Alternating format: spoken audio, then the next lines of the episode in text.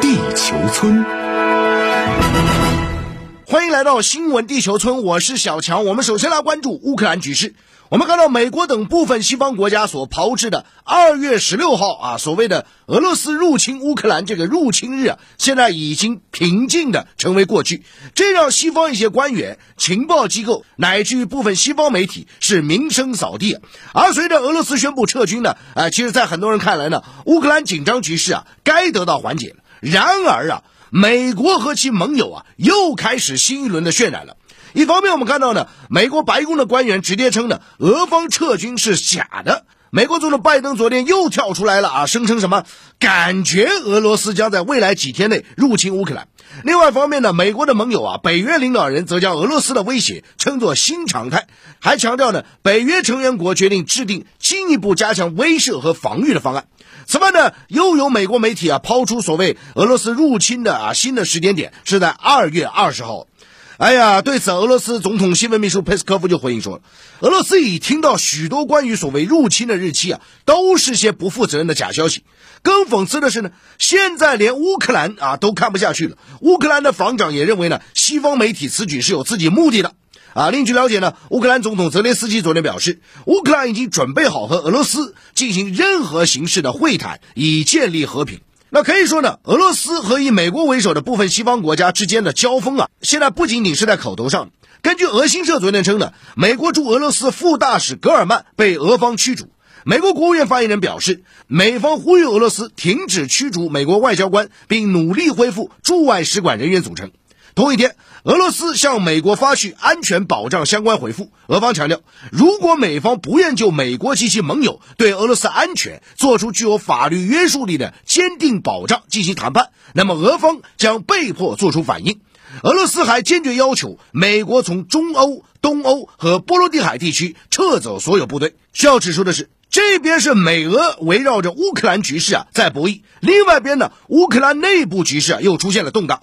根据乌克兰联合力量行动司令部新闻中心昨天发布声明，乌克兰东部卢甘斯克州民间武装当天向乌克兰政府军控制地区发动炮击，该州一个幼儿园被击中，造成两名平民受伤。不过呢，乌克兰东部民间武装则指责政府军炮轰了其控制区。那针对当前日趋复杂的局势啊，联合国安理会在北京时间今天凌晨举行会议，讨论乌克兰局势。联合国政治事务部副秘书长迪卡洛提到。联合国注意到，在过去几个小时，在接触线发生新的违反停火行为的报道。如果是真的，不能让局势升级。联合国相关人士还呼吁各方保持最大克制，呼吁各方通过外交斡旋解决乌克兰局势问题。无独有，就在乌克兰局势紧张之际，素有“防务达沃斯”之称的慕尼黑安全会议啊，将于十八号到二十号拉开帷幕。其中呢，对乌克兰局势的讨论将是重头戏。分析师指出，这次会议上，美国副总统哈里斯等官员可能会指名道姓的来谴责俄罗斯，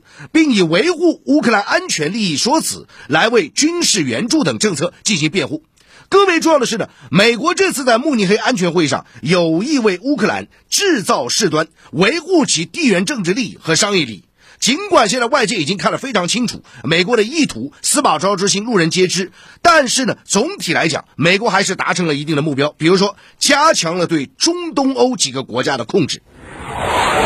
好，继续来快速了解一组环球资讯要闻。东盟国家外长昨天在柬埔寨举行非正式会议，承诺确保全面有效实施区域全面经济伙伴关系协定，也就是 RCEP。另外，东盟外长们还就地区和国际问题交换了意见，并重申了对多边主义的共同承诺。好，接着看非洲局势方面，当地时间十七号上午，法国总统马克龙宣布，法国及其盟友将从周四开始正式从马里撤军。据了解，法国从二零一三年开始在马里展开打击恐怖主义及反叛分子的行动。然而，因为和马里当局关系恶化，马克龙决定放弃在马里的反恐行动。外界分析，法国的撤军决定不仅将影响西非地区的安全，还可能导致欧洲再次面临难民危机。与此同时，欧洲联盟和非洲联盟定于北京时间今天举行峰会，旨在提升欧洲和非洲之间关系。而马克龙此次撤军决定，则给这峰会蒙上阴影。啊，接着来看欧洲内部方面，欧洲法院昨天裁决，欧盟可以以成员国违反欧盟法治原则为由，终止对成员国内部相关国家拨付资金。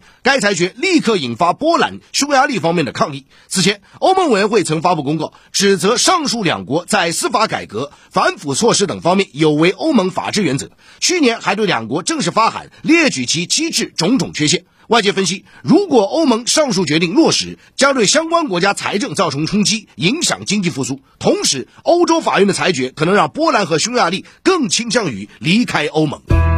好，接着我们来到环球扫描，来看看社会热搜啊。先来看到啊，特朗普又出现了啊。那么我们看到，自煽动国会山暴乱被美国主流社交媒体封杀之后呢，美国前总统特朗普啊一直嚷嚷着啊要卷土重来。那么根据美国媒体爆料呢，特朗普旗下的一个企业啊创建了一个社交平台，叫做真实社交啊 Truth Social，将在本月二十一号正式上线。那么日前呢，特朗普在测试期内啊发布了首个帖子啊，但是却遭到舆论的广泛嘲讽啊，因为网友们纷纷表示呢，这个平台界面啊跟社交媒体 Twitter 几乎是一模一样啊，连这个评论啦、转发、点赞的功能图标也没有修改。不仅如此呢，特朗普还沿用了他在推特的原来的账户名、账户的页面啊，包括背景墙啊、什么文案风格都是高度相似，唯一的差别就是认证的账号颜色标记不一样了。那么有媒体推测呢，特朗普这样做可能是为了蹭推特的热度，增强两个平台之间的联动啊。好，接着再来看加拿大方面啊，接着加拿大向抗议者发出最后通牒。在北京时间昨天呢，加拿大首都渥太华警方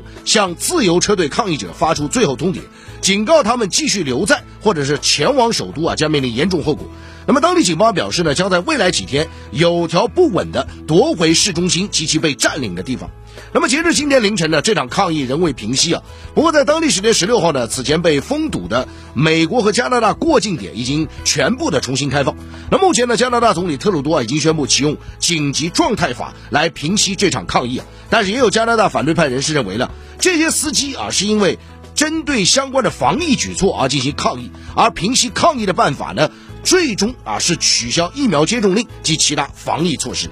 好，接着再来看英国方面啊，英国女王罕见的称自己动不了啊。我们看到，自从查尔斯王子夫妇啊接连确诊感染新冠肺炎之后呢，外界也一直关心啊，英国女王伊丽莎白二世是否也染疫了。那么最近呢，英国王室发布一段女王会客的视频，显示呢，女王站着说啊自己动不了，那么引发外界对其健康状况的担忧啊。有评论指出呢。英国女王在公众场合说这样的话，这个实为罕见啊。此外呢，关于女王是否感染新冠肺炎啊，白金汉宫目前拒绝发表评论，只表示呢，女王目前没有出现染疫的症状。那么据了解，今年是英国女王伊丽莎白二世登基七十年啊，现年九十五岁的她呢，是目前全世界啊在位时间最久、年纪最长的君主。好，以上就这时段新闻地球村的全部内容。